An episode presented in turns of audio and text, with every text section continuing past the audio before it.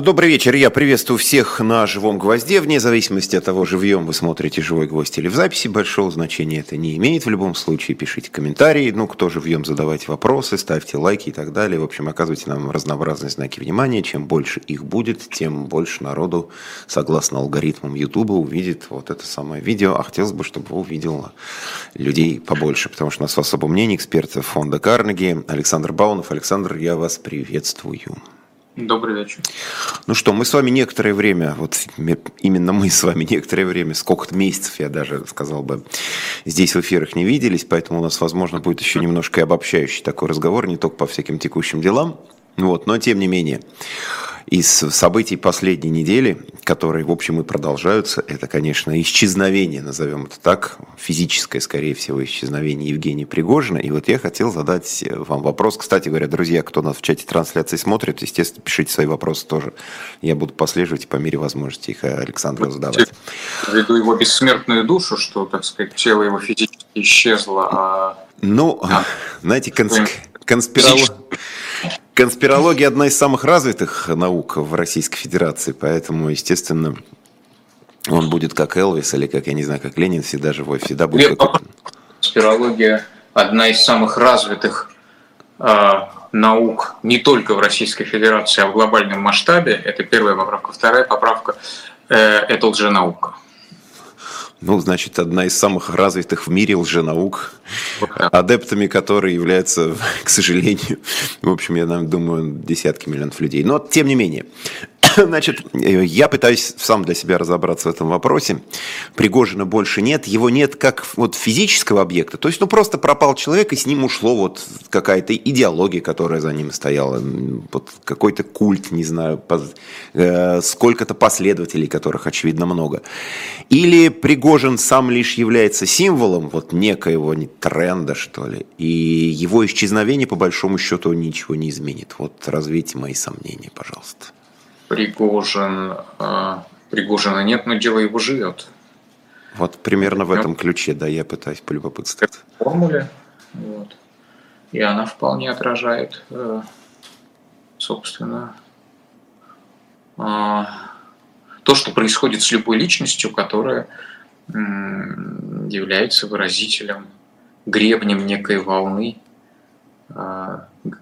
носовой фигурой, ростом, не знаю, как она, гальонная, не помню, о нет, как по-другому это называлось, фигуры некоторого, некоторого судна. Судно плывет, э, носовую фигуру можно заменить.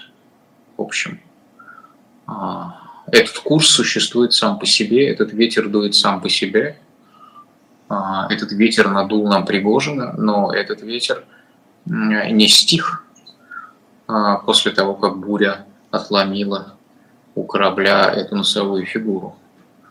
А, для навер, так сказать, ва. Корабль, он плывет. Другое дело, что силу этого ветра преувеличивают. Если уж в морской терминологии попробовать измерить ее в узлах, то есть, ну, все-таки сила ветра есть, но она не так велика, как нам говорят об этом, или как нам кажется. Ну, Пригожин же представлял себя и а, представлен своими поклонниками, соратниками, симпатизантами, скажем так. Соратники как раз это громкое слово. Соратников не то чтобы немного, соратники в комбина...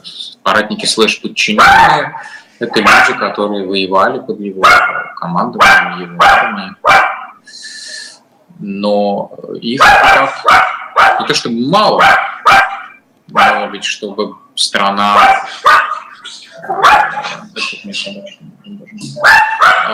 чтобы страна э, за, э, была захвачена этой, этой идеей, этим человеком, ну, наверное, не всегда достаточно той, той частной армии, которая тебе подчиняется. Думаю, что и ценность э, силы Пригожина была в том, что он выражал, конечно, некоторые, некоторые представления о справедливости, о правильном устройстве страны большой группы граждан России.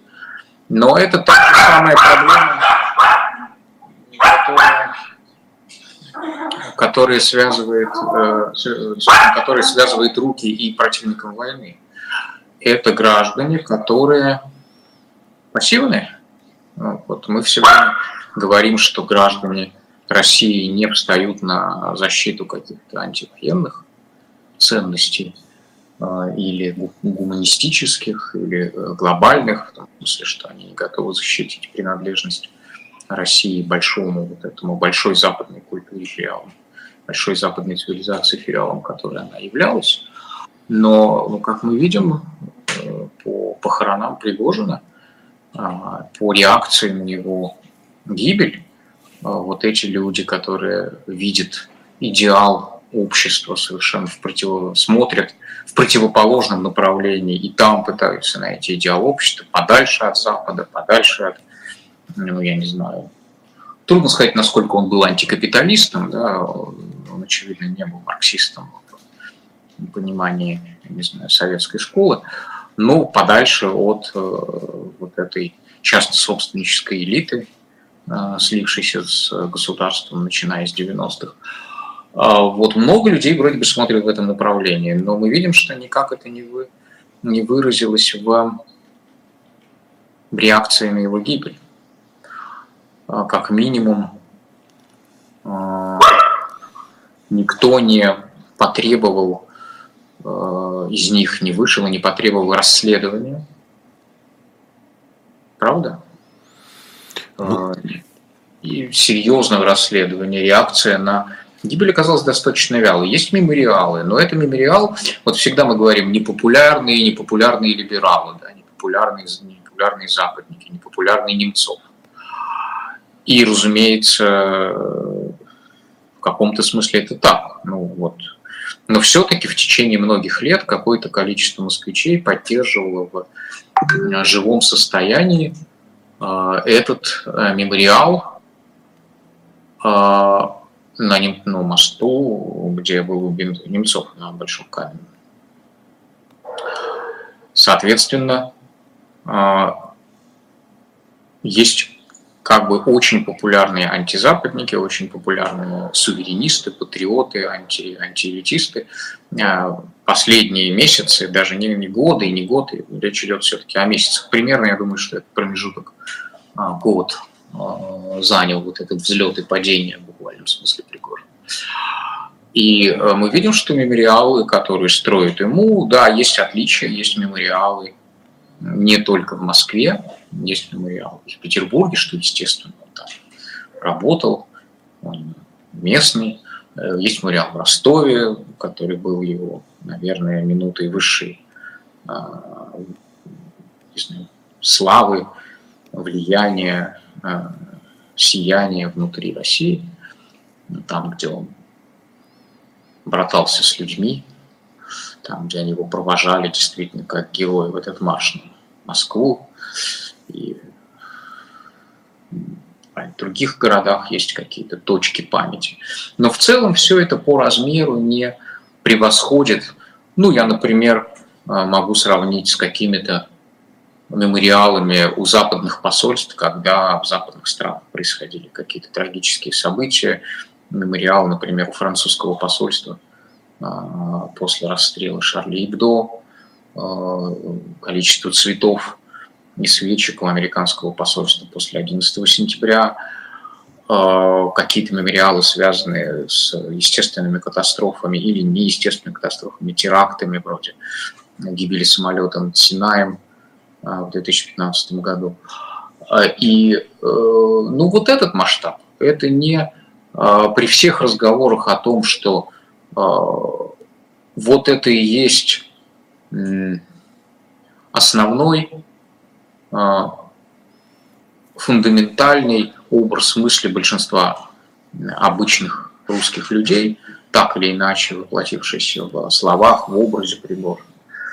А, с одной стороны, да, с другой стороны, мы видим, что вот память о нем, свежая, да, переживания по поводу гибели не превосходят другие аналогичные переживания, так сказать, визуально, количественно, это вполне сопоставимые вещи. Получается, что Пригожину в Москве, в общем, сочувствует не принципиально больше людей, чем жителям западных стран, испытавшим какую-то катастрофу или теракт. Так. Но у нас вообще такая своеобразная ситуация, потому что когда Пригожинский мятеж начался, мы не видели людей, которые вышли бы условно защищать Путина или власть, попытаться остановить это своими телами, не знаю, как вот вспоминаем, там, когда собирались люди, всегда в августе вспоминают об этом у Белого дома, а с другой стороны, и в поддержку тогда не было видно особенно. Ну, это, как раз, это как раз очень понятно. Вот не, недавно я как раз на 30-летие эхо говорил, что теперь-то мы знаем, как это получилось э, у описанных у меня в книжке португальских капитанов а, в, 3, э, в 4 часу утра собраться в Санторене, в, в казарме. Это главная колонна была революционных войск, мятежных войск будущей апрельской революции.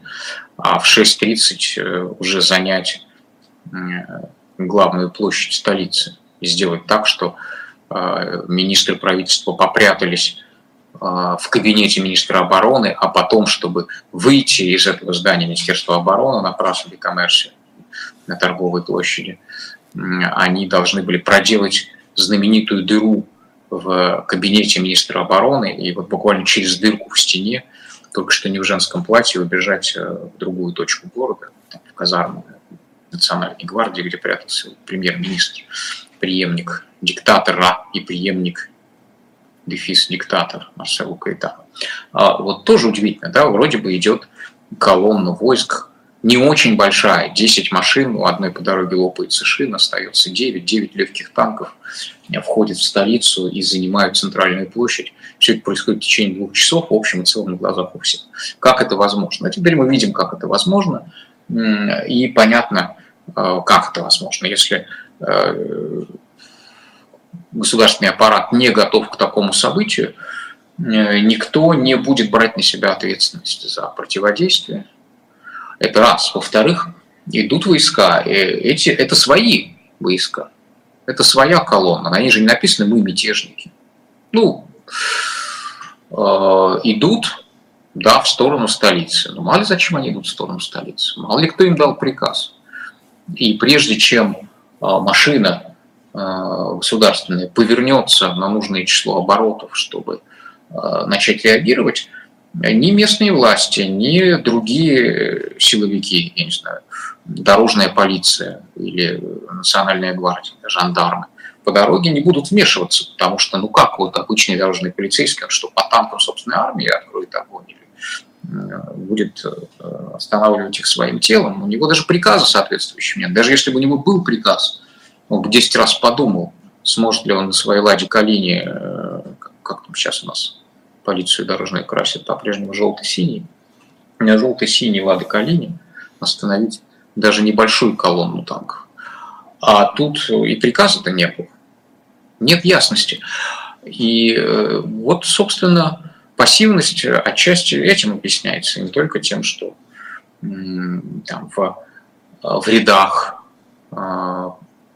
российского государственного аппарата или силовых структур какое-то невероятное количество сторонников Пригожина. Какое-то, безусловно, есть. И я думаю, что исчезновение Суровикина как раз связано с тем, что ну, кому-то удалось убедить, доказать э, высшее политическое руководство режима в том, что э, этот генерал причастен или был неким связующим звеном или претендентом на власть главным помощником, неважно, да, посмотрим. В конце концов, рано или поздно мы узнаем, надеюсь, о его роли и роли других чинов э, Министерства обороны. Ну вот никто, никто не пойдет без приказа. А чтобы отдать приказ, нужно понять, что происходит и вообще какой именно приказ отдать. В конце концов, летчикам же отдали приказ обстреливать колонну. А гаишникам, допустим, не отдали приказ перегораживать дороги.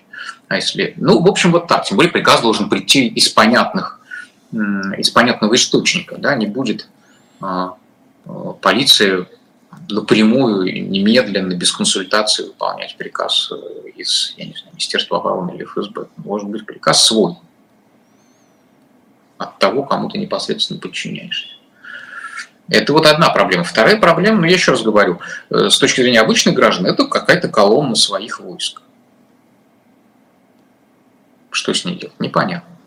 Но это, это собственно, и, как бы объяснить, не только проблема сопротивления путчу, это проблема и поддержки путча, это проблема оплакивания его результатов и самого Пригожина. Есть вот это раздвоение э, восприятия того, что произошло, и этой фигуры после путча. С одной стороны, э, это очень похоже на то, что было, опять же, в э, лагере противников режима, ну, по крайней мере, до прошлого года. Вот вы противник режима и одновременно противник революции. Помним такую комбинацию среди московских московской интеллигенции, вообще российской интеллигенции и там, интеллигенции. Еще больше, я думаю, эта разновидность э, образа мысли представлена в, в либеральной части или там какой-нибудь э, профессиональной, технократической части чиновничества или э, в, в среде бизнесменов. Мы против диктатуры, мы против режима Путина, даже так можно это сформулировать. Но мы против революции. Мы не можем выбрать, что хуже, диктатура Путина, которая в тот момент еще была, ну, так сказать, не такой злобной и не такой одиозной. Всегда была достаточно злобной и одиозной, но тем не менее понятно, что есть уровни. Там, тот же советский режим между 1918 и 1988 претерпел бесконечное количество переодеваний сменов и смен имиджа и смен даже сути, не только имиджа. Вот. Мы против диктатуры и против революции. Поэтому э, лагерь противников э, автократии э, вот, в ее нынешнем виде, политического режима во главе с Владимиром Путиным, всегда был раскол по этому вопросу. Теперь опрокинем эту ситуацию на э, э, тоже противников нынешней элиты – Э, ну, вот этой бюрократии, слившейся с э, крупным капиталом, ну, из патриотического лагеря. Они же тоже так видят. Да, мы за сильную Россию, но мы против мятежа. Мы за то, чтобы Россия стала э, более социальной, менее западной, так сказать, более суверенной, вообще больше похожей на Советский Союз и на Российскую империю, но мы хотим, чтобы она пришла к этому своему идеальному состоянию не посредством вооруженного мятежа а одной из своих частей против а, центра. Вот это ровно, а, ровно та же модель, просто которая раскалывала и ослабляла лагерь противников российской автократии, вот она таким же образом раскалывает и ослабляет лагерь противников, вернее, сторонников российской автократии. Э, есть э, большая группа граждан, среди которых существует консенсус, что нынешней автократии мало, что Россия наконец-то двинулась в правильном, в правильном сталинско-иванско-грозненском направлении, да, сталинском ивано-грозненском направлении. Вот она идет, наконец-то, решительные поступи, а, широко шагает туда, куда надо. Но есть разногласия по поводу методов. Революция приемлема или нет? Очевидно, что в Пригожин в каком-то смысле э, был аналогом Навального для этого лагеря. То есть это человек, который говорил, э, и даже не просто говорил, а и действовал, точно так же, как Навальный, выводил людей на улицы и говорил, нет, мы не сможем достичь нашего общественного идеала без, без силовых методов. Этот режим, режим Шойгу, режим Герасимова, кто там, режим Кудрина, кто там для него воплощал Э, режим олигархов из 90-х, кто там еще для него воплощал, собственно, негативные черты нынешней российской автократии, которая слишком умерена. А, вот мы не можем достичь смены этого режима на желаемый, на желательный модус, на жесткости контроля и так далее, без применения силы, без того, чтобы вывести людей, желательно вооруженных людей на улицу. А, и были и остаются люди в патриотическом, вот, ну, в милитаристско-патриотическом лагере. Не хочу, чтобы это слово полностью было узурпировано сторонниками войны и сторонниками диктатуры.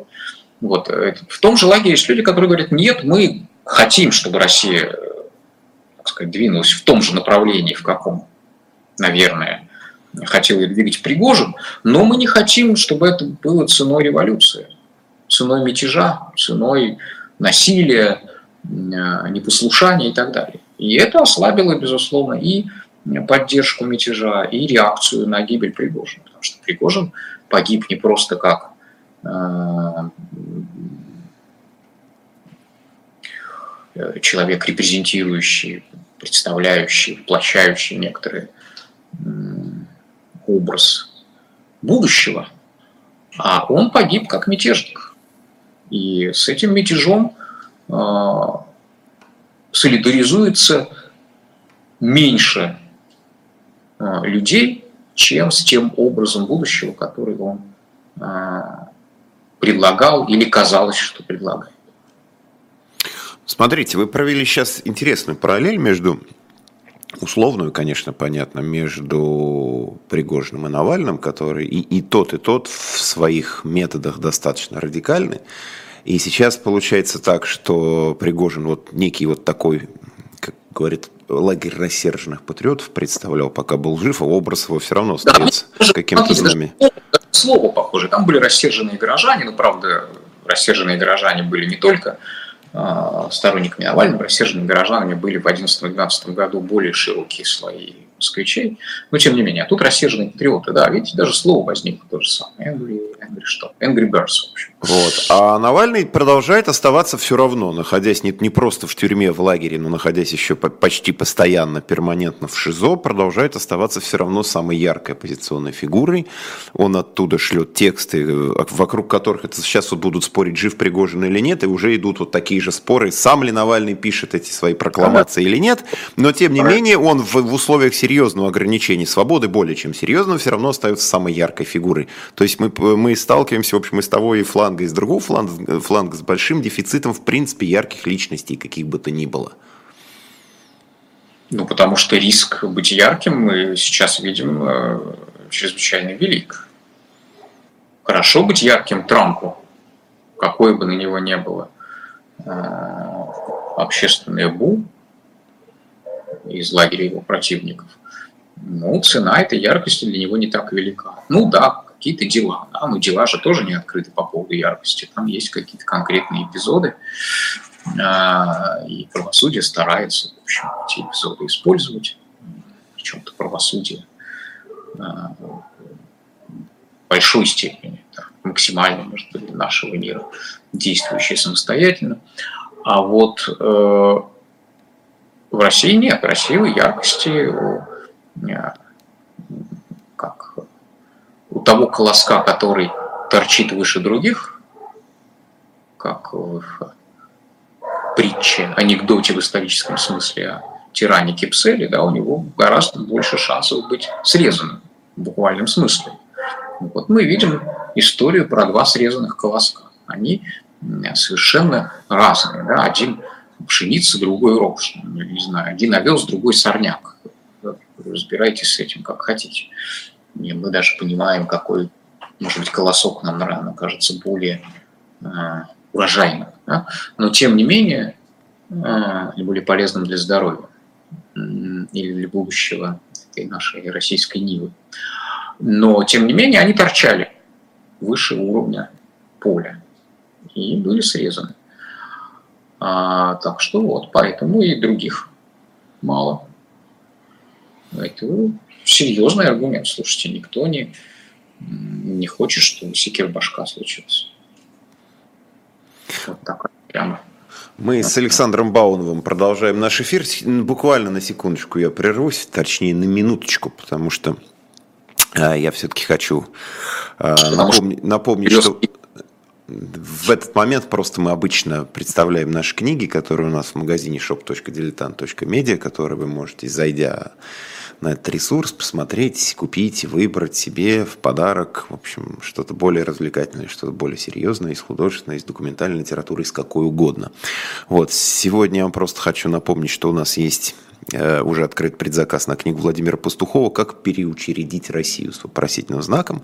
Вот. И в своей книге Владимир Пастухов обобщил, систематизировал, придал концептуальное единство своим многолетним исследованиям феномена русской власти и связанных с ним разнообразных проявлений русской цивилизации. Ну и книга, собственно, Пастухов подводит черту под 40 годами напряженных размышлений автора о судьбе России. Вот. Но наши напряженные размышления о судьбе России могут длиться действительно десятилетиями. Так что просто зайдите, посмотрите. С, кстати, с открыткой от Владимира Борисовича, там, с его автографом. Кому это интересно, я думаю, таких интересующихся много.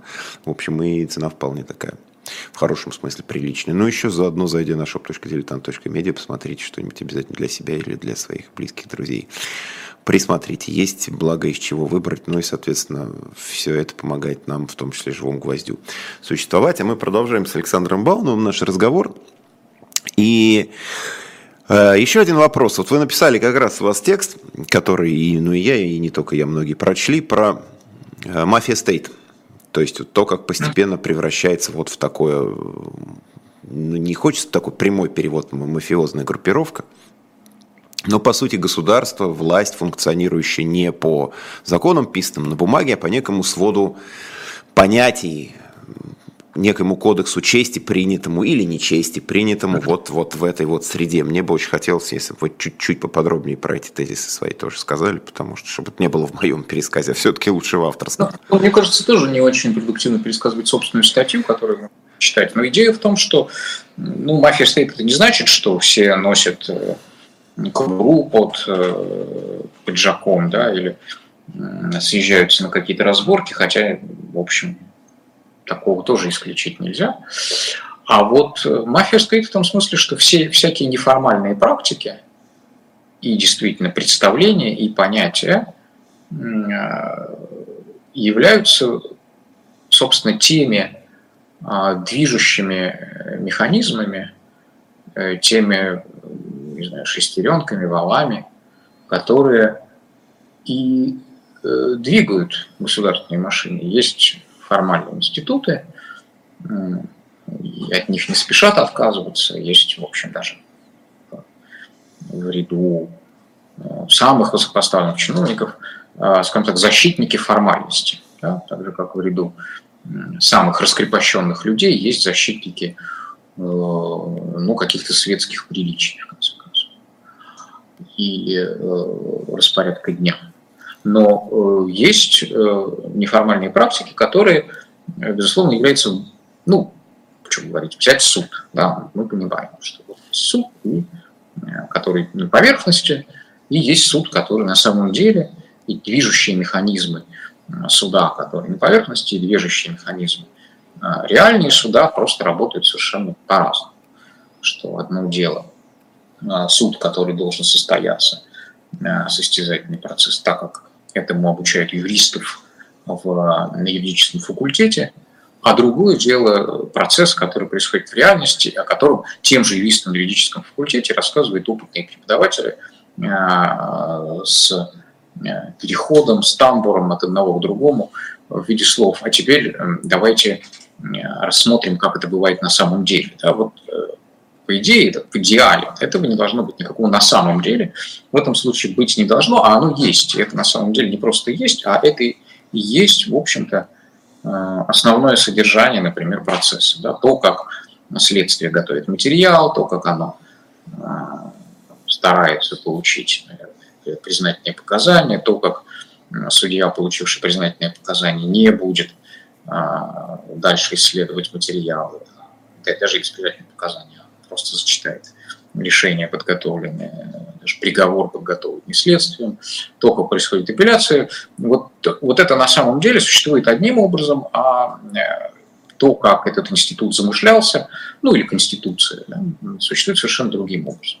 То, как функционирует российское государство и то, как это записано в Конституции, э, совпадает все в меньшем количестве пунктов. А, ну вот, это во-первых. Вот, собственно, понятийные. Э, понятийные – это значит представление о том, как, а, как надо. И эти представления расходятся с, эм, ну, с тем, что записано в законах, и тем, что записано в процедурах. И больше того, это никого не смущает. Еще проблема, конечно, Russia is Mafia State или там, любого другого государства из Mafia State, не обязательно. Таких государств много. В том, что общество в целом довольно спокойно относится к тому, что движущим механизмом вот этими своими шестеренками и валами, которые движет государство, являются именно эти неформальные практики, неформальные договоренности, неформальные просьбы, клиентские отношения, отношения клиент-патрон, ну и э, в том числе понятия. Вот, э, связанный, опять же, третий пункт, что значит мафия стоит, очень, очень сконцентрированный на, на иерархии и на понимании уважения. Да, вот этот главный русский вопрос «ты меня уважаешь» очень сильно сдвигает все общество и власть этого общества в сторону как раз нравов и правил а, группировок, потому что такая концентрация на уважении, на авторитете свойственна примерно в одинаковой степени как режимам такого типа политическим, так и группировкам. Уважение должно быть защищено, авторитет должен быть защищен, иначе потом неформальные практики а, не сработают, иначе неформальные рычаги не будут действовать. Они все действуют только в том случае, если а, вот центр принятия решений, главарь, глава режима, главарь группировки, да, в одном случае так, в другом так, а, если его авторитет не испорчен, если его авторитет ну, признан. Отсюда все эти ну, понимаете, да, о чем я и вот, ну, коронации, сходки и так далее. Ну, я небольшой специалист по криминальному миру, поэтому я не буду в этом направлении двигаться на словах, тем более на деле. Но очевидно, что понятие уважения центральное для этого типа режимов, поэтому и российская внешняя э, политика и военная в последние годы строится вокруг понятия уважения вот этого специфического, да, с этим оттенком э, действительно э, авторитета и ну, способы, которым это уважение в собственных глазах и в глазах тех, кто должен исполнять твои неформальные приказания, поручения, все это, в общем, действительно в значительной степени повторяет друг друга, как в некотором зеркале. Ну, тогда в этом, в общем, разрезе понятно, что у Пригожина было не очень много шансов на то, чтобы встретить старость в своей постели или, по крайней мере, оставаться какой-то важной действующей фигурой на протяжении продолжительного сколько-нибудь времени после этого мятежа. То есть, как ну, он... как минимум, он нарушил некоторые... Во-первых, он бросил вызов авторитету, пусть даже не, не самого главы на словах, не самого босса, а, про босса, хотя фраза про дедушку безумного, да, она тоже разошлась. И она тоже довольно двусмысленная. То есть она настолько двусмысленная, что э, сначала э, ее э, смысл по-другому и не был прочитан. Больше того, он и до сих пор по-другому не был прочитан. Формально был сделан шаг назад, когда э, люди Пригожины разъяснили, и он сам разъяснил, э, что имелся в виду Шойгу. Но все же знают, что сейчас внутри государственного аппарата президенты России называют дедом, дедушкой и так далее. Это, кстати, новый элемент вообще в управлении Россией. Все-таки его предыдущие, может быть, 20 лет у власти так не называли. Это какая-то новая вещь, не знаю, имеет отношение Навальный к рождению этого мема, термина, или э, он родился как-то спонтанно внутри государственного аппарата. Но этот, этот термин прижился, э, он есть, он, он существует. Так что не принять это на свой счет, э, не принять это на счет босса было сложно. Дальше у босса есть клиенты, у него есть, собственно, некоторое количество подчиненных, и э, его, их авторитет э, был э, атакован по их авторитету был нанесен удар, вот, собственно, неоднократно Пригожин. Но это, я так понимаю, тоже против правил. Как группировки, так и государства, устроенного на принципы группировки, то есть на принципах, где а, клиентские связи и, и вот эти неформальные практики а, должны ну, соблюдаться. И ты должен уважать людей твоего босса, даже конкурируя с ними, потому что в их лице ты э, как бы унижая их, опуская их, ты э, э, не просто атаку, ну, атакуешь этих людей, ты как бы становишься на позицию босса, потому что только босс имеет на это право. Только глава э, имеет право э, унизить э, одного из нижестоящих членов группировки. Между собой я не уверен, что у них эти права. Нет, конечно, их нет. И это неформальное важное правило было нарушено. А... И, конечно, идеи верности, предательства, они очень тоже такие группировочные, совершенно не обязательно, кстати, в каком-то высоком криминальном смысле, даже просто подростковые какие-то компании в Атаге, то, что говорят о дворовом менталитете, а, вот, который из детского дворового менталитета трансформировался с возрастом вот, в так называемые традиционные ценности, это тоже э, верность, сплоченность, э, командность, иерархия, э, охрана территории вот этого своего двора, суверенитет, уважение, прежде всего, еще раз говорю, центральное понятие в таких группах – это уважение, а тоже специфическим образом понятые. Ну и опять же, как и в случае неформальных практик, которые в целом э, российским обществом не очень, так сказать, привыкшим к функционирующим институтам,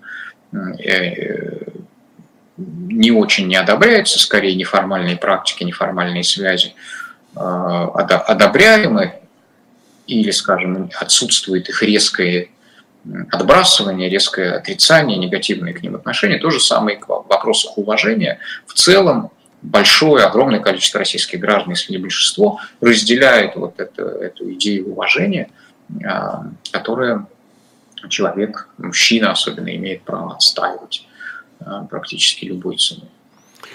А кто теперь станет главным врагом? Потому что такие, в такие структуры как-то без врага, по крайней мере, без образа врага, они существуют плохо. То есть понятно, что есть Запад, который наш такой перманентный враг по наследству от всех так, предыдущих наших режимов. Но для таких, как я понимаю, вот для таких структур обязательно нужен какой-то враг внутри, а внутри же уже, в общем, всех разогнали, кто, кто-то уехал, кто-то затих, кто-то в тюрьме, э, в рассерженных патриотов, там Гиркин, Стрелков тоже в тюрьме, Пригожин погиб – но какой-то какой враг же должен быть. С кем-то же надо бороться. Особенно, когда нет каких-то больших, может быть, на каком-то этапе достижений там, внешних или там, на фронте. Значит, надо тогда в тылу, внутри как-то подчеркивать свою способность этим управлять и держать в узде. Это, да, это понятный ход мысли. Я не уверен, что он а, не имеет исключений, что вот э, поиск внутреннего врага обязательно. Врагом станет тот, кто бросит вызов. Если кто-то бросит вызов вот этому самому уважению, авторитету, э, на котором базируется функционирование системы, то, конечно, он станет врагом. Желающих, видимо, будет меньше. Если никто не бросит вызов, возможно, система ограничится традиционным набором врагов. Их сейчас предостаточно. В общем-то, значительная часть мира является такими врагами. Э, ну, то есть, действительно, Запад, коллективный Запад. Потом те, кто так или иначе э, перебегает на сторону этого коллективного Запада и от которых ты этого не ожидаешь. Есть самые неожиданные случаи. Ну, вот мы, э, когда была резолюция против признания независимости в ООН, на Генассамблее ООН, против признания независимости ДНР, ЛНР, подчеркивалось, что на стороне России выступила действительно небольшое число государств, собственно, Южная Корея, Никарагуа и Сирия. По-моему, было вот столько, всех три. но и подчеркивалось, что огромное количество стран воздержалось, Китай, Индия, часть Африки. Но, например, если мы посмотрим на, то, на те режимы, которые вроде бы считаются дружественными, от которых можно было бы ждать поддержки, вот Куба. Куба э, воздержалась. А почему, собственно, Куба воздержалась? Почему она не поддержала Россию? Египет. Сиси, маршал. Вроде бы друг. Потребляет э, российскую пшеницу Египет, э, военную технику, э, удобрения, насколько я знаю, вообще химические продукты и углеводороды. Почему? Почему бы Сиси не, поддержать? Почему он просто воздержался? Или Венесуэла? Да? Что, Мадуро свергли? Нет, Мадуро не свергли. Венесуэла не присутствовала на этом голосовании. Почему она не пришла? Хотя бы пришла бы и представитель Венесуэлы, и хотя бы воздержался. Да, число воздержал, потому что во всей Латинской Америке, которая вроде бы а, огромная часть глобального не Запада, который вроде бы должен быть за Россию или, по крайней мере, не против, ну вот, если угодно, не, э, не за Россию там был Никарагуа, не против там была Куба, а большая часть Латинской Америки на этой вот, э, на Генассамблее, э, где обсуждался вопрос ДНР, проголосовал против российской позиции, поддержал резолюцию с осуждением признания ДНР ЛНР.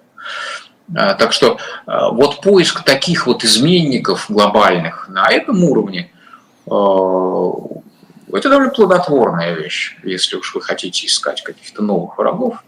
Вот какая-то страна повела не так, как ты от нее ожидаешь. В этом же суть измены. Да? Вот есть действительно враг и предатель, да, это, собственно, то, к чему я в этой статье еще раз обращаюсь, к этому развлечению очень важному Владимира Путина лично, и для той системы, того типа систем, которую он воплощает. Ну, что там взять с э, Восточной Европы? Да, с... А вот если Орбан, например, вдруг займет несколько более а, консолидированную с, с Евросоюзом и с НАТО, которых Венгрия является, позицию, вот он переместится куда-то ближе к предательству. Мы помним разрыв с Эрдоганом, временный, правда, после того, как э, был сбит российский военный самолет над Сирией турецкими ВВС. А потом еще раз, когда совсем недавно, когда Эрдоган, и судя по всему это не было согласовано с Москвой, отпустил э, азовцев. Он тоже как-то прошел очень близко к грани предательства, и только абсолютная необходимость в Турции, как в хабе, в, транзит, в транзитной стране, в хабе параллельного импорта, в общем, помешал устроить серьезный скандал в этот раз по этому поводу России, ну и так далее. Таких предателей можно найти внутри. В целом, я думаю, что по-прежнему к рассерженным патриотам будут относиться более лояльно, чем к рассерженным демократам. Потому что рассерженный демократ, опять же, в этой картине мира работает на чужую группировку. А рассерженный патриот, он, в принципе, свой, э, просто ведет себя неправильно. И ему надо объяснить, что он ведет себя неправильно. Если он уже не понял, тогда надо принимать меры. Вот Пригожину объяснили, э, раз, наверное, объяснили, два раза объяснили, он не понял, он взорвался. Но в целом, на мой взгляд, это напоминает, знаете, конфликт эм, какого-нибудь а, советского э, идеологического отдела, советских даже, так скажем, идеологических отделов, не знаю, КГБ, Союза писателей,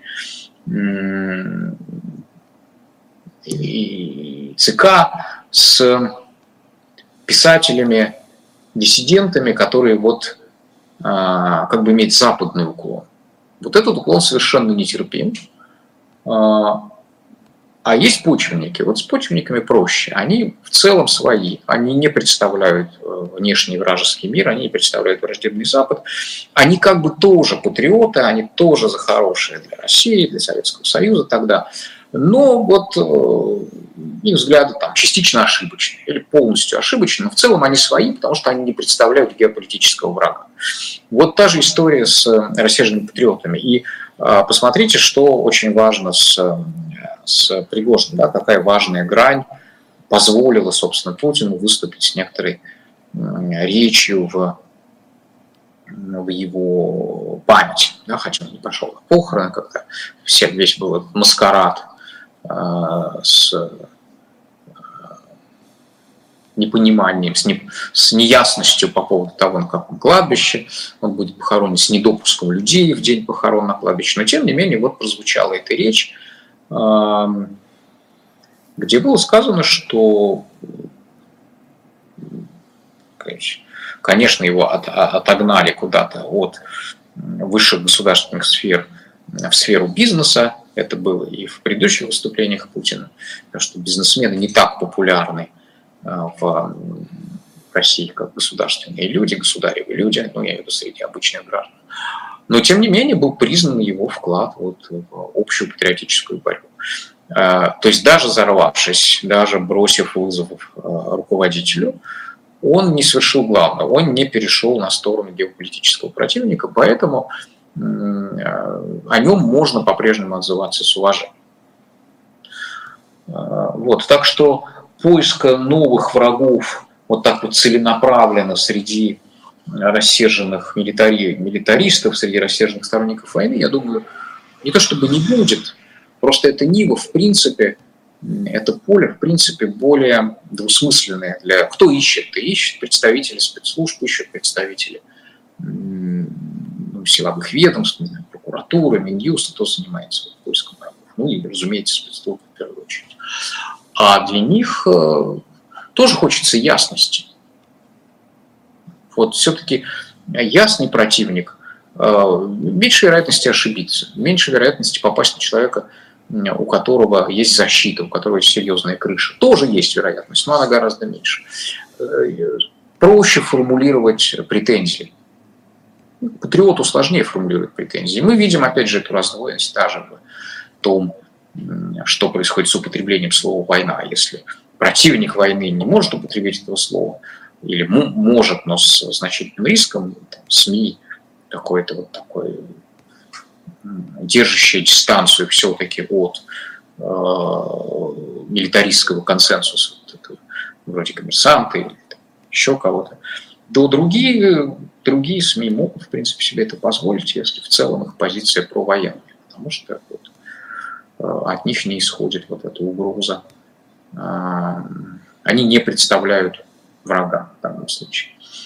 Искать будут примерно там же, где искали до этого. Есть понятный противник, есть понятные власти, то, что она, то, кого она считает представителями этого противника, то есть все равно это так или иначе антиавторитарная, э, демократическая таким образом оппозиция, э, разные формы, всякие глобалисты внутри и вне системы, ну, глобалисты в том смысле, что противники вот этого курса на изоляцию. Но э, среди, опять же, что важно в связи с арестом э, Гиркина, э, исчезновением, видимо, так или иначе, э, арестом, возможно, домашним, возможно, где-нибудь на даче, но тем не менее без связи и так далее, генерала Суровикина и гибелью Пригожина, важно понять, что все-таки режим перешел очень важный для себя барьер, примерно такой же, какой советский большевистский режим перешел, наверное, где-то между 20-ми и 30-ми годами, когда сначала уничтожали только понятно кого, классово чуждых, а, классовых противников, буржуев, э, несознательных крестьян, белогвардейцев, там, врагов, потом уже противников а, какой-то сильной конкурирующей группировки внутри системы, там, троцкистов, ну, пожалуйста, можно считать, что сторонник вот более жесткой формы революции анти, антизападной а, Пригожин, это такой Троцкий внутри системы.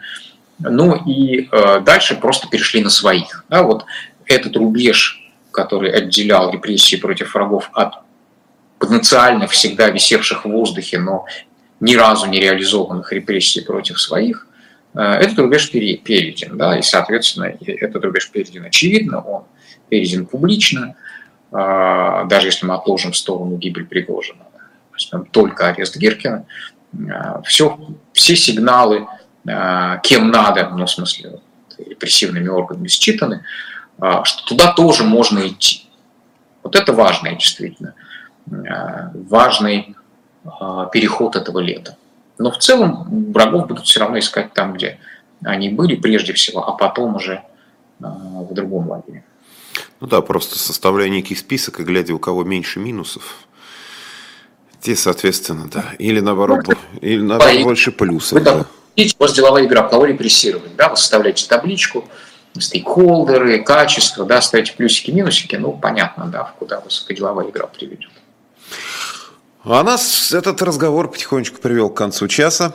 Я благодарю Александра Баунова, эксперта фонда Карнеги, за этот разговор. Я надеюсь, вам тоже всем было интересно все это посмотреть. Э, пишите свои комментарии вне зависимости от того, живьем вы смотрите или в записи. Ставьте лайки. Чем больше это видео посмотрит, тем полезнее для ума и тем больше у вас будет пищи для размышлений. Александр, спасибо еще раз. Спасибо всем, кто нас смотрел. Оставайтесь на живом гвозде.